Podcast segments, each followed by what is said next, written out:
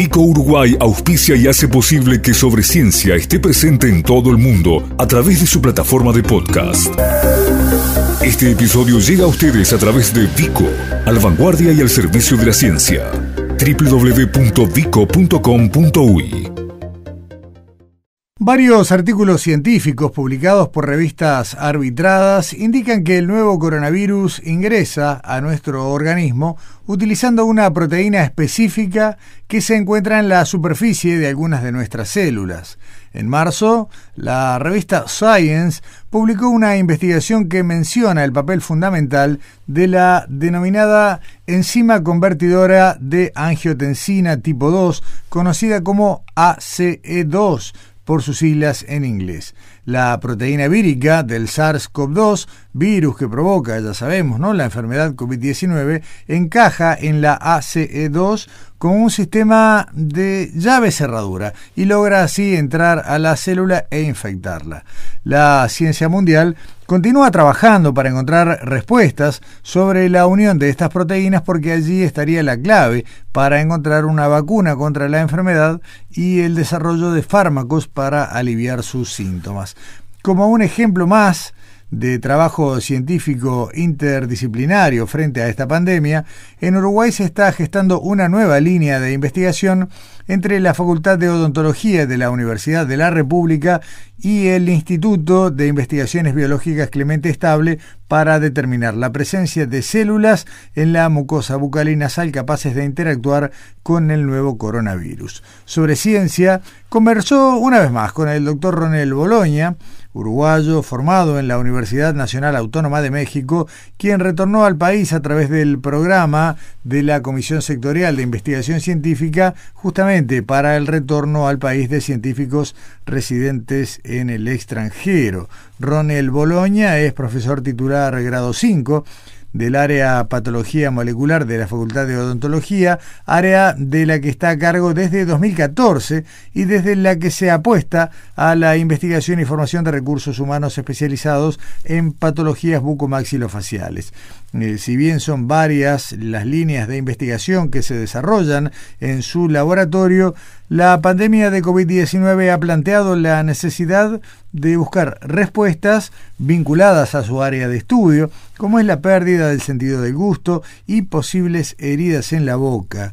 Esta investigación, según le narró a Alexandra Perrone, la viene llevando adelante junto a científicos italianos. Una cosa interesante que, que se ve con, con la enfermedad de COVID-19 es que eh, la pérdida de, de la sensación del gusto o disminución de la sensación del gusto se ve afectada en, en muchos pacientes que cursan la enfermedad. Y eh, parece ser una manifestación eh, relativamente temprana, o sea, antes de que el paciente agrave, se ha encontrado que hay esta sensación que se llama disgeusia, que es disminución de la sensación del gusto, ¿no? Entonces, este, en base a eso, junto con el profesor, se llama Marco Meletti, de la Universidad de Parma, Italia, como en Italia vieron muchos casos y tienen bastante experiencia, eh, empezamos a, recolectar información. Y, y otro factor muy importante que surgió es que parece ser que algunos pacientes manifiestan algún tipo de, lesiones en boca. Entonces, ahora lo que estamos viendo es tratando de recabar información de cuáles son las posibles lesiones en boca que se pueden presentar. No es muy no es muy frecuente, pero se han, reportado casos de, de lesiones en boca que son como lesiones vesículo-ampollares, como vesículas. Entonces, ahora estamos justamente recolectando toda esa información de, si hay manifestación en boca, o sea, además de la pérdida del gusto, que es una, manifestación en boca, lesiones en boca, o sea, que haya úlceras, que haya lesiones tipo herpéticas, algún tipo de lesión en, en boca. Hay en piel, en piel se ha reportado, entonces ahora estamos buscando eso en boca. Y de forma paralela, estamos también investigando por qué hay esa pérdida de, del, del gusto. Hace poco un grupo de China describió que que la mucosa de la cavidad oral tiene muchas muchos receptores ACE. receptor ACE es de donde se une el virus del SARS-CoV-2. Entonces, al tener, a manifestar mucosa bucal y lengua una alta expresión de este receptor, puede ser este un factor que haga que la boca o la mucosa bucal sea un punto de entrada del virus, un punto de infección o un punto de susceptibilidad Entonces, ¿qué, qué, es lo que, es lo que estamos pretendiendo hacer ahora? Bueno, buscar en tejido eh, bucal, en mucosa bucal, en mucosa de la lengua, el receptor. El investigador Ronel Boloña agregó además que buscan identificar por qué ocurre esa pérdida del gusto y señaló que con el grupo de Italia también están investigando si efectivamente es en estas áreas donde hay más expresión de ACE2, si hay una asociación con la lesión bucal en pacientes COVID-19, remarcó. Lo que estamos haciendo nosotros recabando es, justamente todo eso en, base a las historias clínicas de, del, del, hospital de, de Parma que se vieron miles de casos, o sea, y todos esos datos se están recabando de una, de una base que son como más de 3.000 casos. Entonces, este, estamos justamente tratando de, de buscar esa asociación, ¿no? y lo que sí se ha reportado mucho, más que pacientes, eh, hay casos en pacientes sintomáticos, ¿no? O sea, que, hubo pérdida de, de, sensación de gusto, pero yo no me podría atrever que sea concluyente. Lo que sí es concluyente es que la pérdida de gusto se, se ha reportado antes de que agrave la enfermedad que uno de los primeros síntomas podría ser. Nosotros, más que más que darle importancia al, paciente asintomático, lo que estamos viendo es como una manifestación temprana, ¿no? O sea, manifestación temprana antes de que, de que cursen con, con mayor sintomatología. Nosotros estamos buscando, tratando de, de justificar por qué es esa pérdida de, de la sensación de gusto. Puede ser que el virus, es una teoría que tenemos, puede ser que el virus, al tener ese topismo o afinidad por las células epiteliales, de la mucosa y de la lengua tengan una, una aumentada sensibilidad por las, los receptores que hay en la lengua y en la lengua están las papilas gustativas, ¿no? Entonces puede ser que estén afectando directamente, causándole daño a las papilas gustativas. Y como forma de iniciar una línea de investigación nacional vinculada a la búsqueda de receptores proclives a SARS-CoV-2 en mucosa bucal y nasal, Ronel Boloña comenzó a trabajar junto al doctor Miguel Arocena, integrante de la Cátedra de Bioquímica de la Facultad de Odontología e investigador asociado honorario del Departamento de Genómica del Clemente Estable. El equipo de científicos comenzará a trabajar utilizando un microscopio láser confocal LSM6800.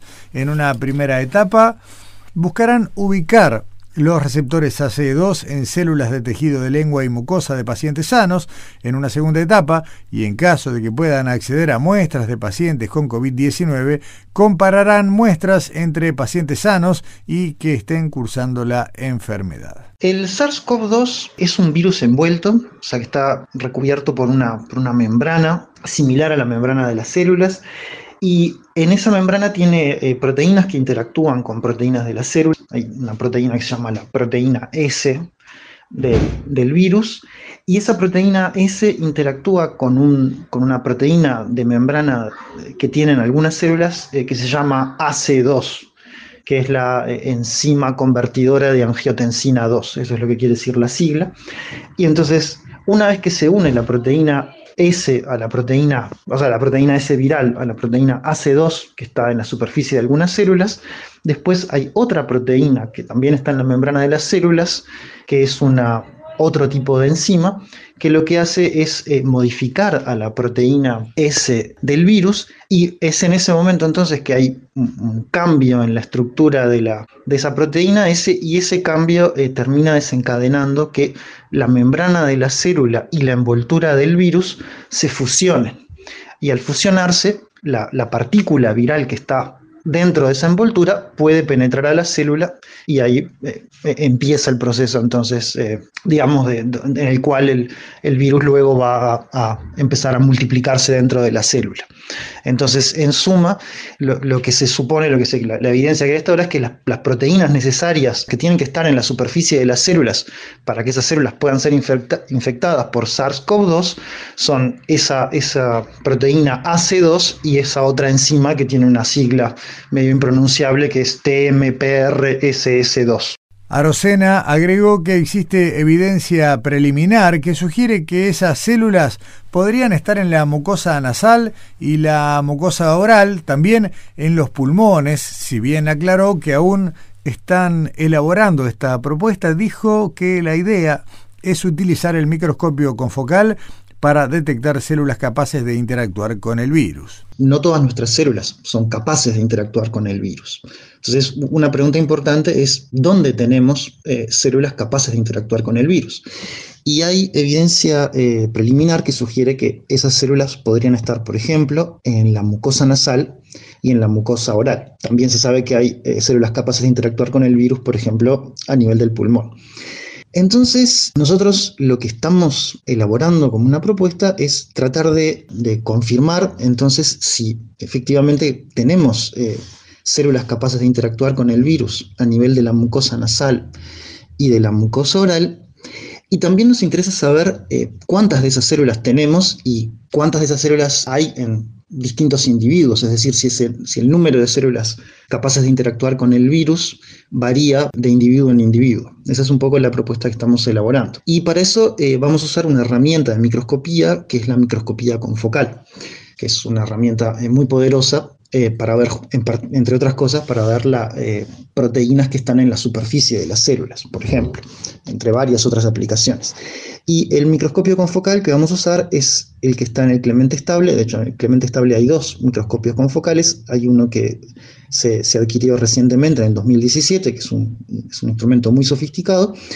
Y bueno, eh, yo, este, yo trabajo en la en la Facultad de Odontología, en la cátedra de Bioquímica, pero también soy investigador asociado honorario del, del Instituto del Clemente Estable, Allí eh, trabajo en el departamento de genómica eh, junto a, varios colegas, entre ellos este, José Sotelo, que es el director del departamento, y también junto a Andrés Di Paolo, que no solamente es integrante del departamento de genómica, sino que es el técnico de la plataforma de microscopía confocal y de fluorescencia del Instituto Clemente Estable, y es quien más maneja el microscopio, que eh, tiene mucha, mucha experiencia y, mucha capacidad y con el que ya venimos colaborando. Entonces, un poco la idea es, estamos todavía en, el marco de elaborar esta, esta propuesta, pero entonces nuestra idea es, usando esa microscopía, vamos a intentar eh, detectar células capaces de interactuar eh, con el virus que causa COVID-19 a nivel de la mucosa este, oral y nasal y vamos a intentar, eh, si podemos, también ver si existe variación entre, el, número de células capaces de interactuar con el virus en, distintos individuos. Si bien la odontología en general a nivel mundial está vista como más técnica y no tanto enfocada a la investigación, en el área de patología molecular de Facultad de Odontología llevan adelante varios trabajos en contacto con grupos científicos de diversas partes del mundo. Ronel Bologna, dijo que estudian todas las enfermedades de la boca a nivel molecular y explicó que toda enfermedad sistémica se puede manifestar en boca. En el año 2017, la OMS, Organización Mundial de la Salud, actualizó la clasificación de varios tumores, entre ellos todos los tumores del área de cabeza y cuello, y dentro de esa actualización se incluyó un nuevo tumor denominado tumor odontogénico primordial, cuya caracterización molecular fue realizada por el grupo que lidera Boloña en colaboración con investigadores mexicanos, guatemaltecos y brasileños. Actualmente en el laboratorio trabajan en varias líneas de investigación, entre ellas la profundización del estudio de este tipo de tumores. Otra de las principales investigaciones que vienen llevando a cabo tiene que ver con el diagnóstico precoz de cáncer por medio de saliva, un método no invasivo y accesible. Esta investigación es conjunta con científicos de México e Italia. Por ejemplo, nosotros publicamos hace dos años en conjunto con eh, la Universidad de Guadalajara este, la presencia de ecaderina. Ecaderina es una molécula que tiene muchas funciones, entre ellas la adhesión de, células, células epiteliales. Bueno, y esa ecaderina se encuentra presente en saliva, aumenta en saliva cuando hay cáncer. ¿no? Entonces, la, la saliva puede ser una herramienta también auxiliar de diagnóstico para cáncer, a detección precoz de cáncer. Entonces, entonces es un mundo aparte, este, el de la saliva y al ser un método no invasivo, porque tomar una muestra de saliva no es invasivo como tomar una, una muestra de sangre, es mucho más accesible y puede ser muy útil, ¿no? Entonces por eso estamos estudiando también proteómica, o sea, todas las proteínas que se presentan en, la saliva, en la saliva de pacientes con diferentes, diferentes enfermedades, ¿no?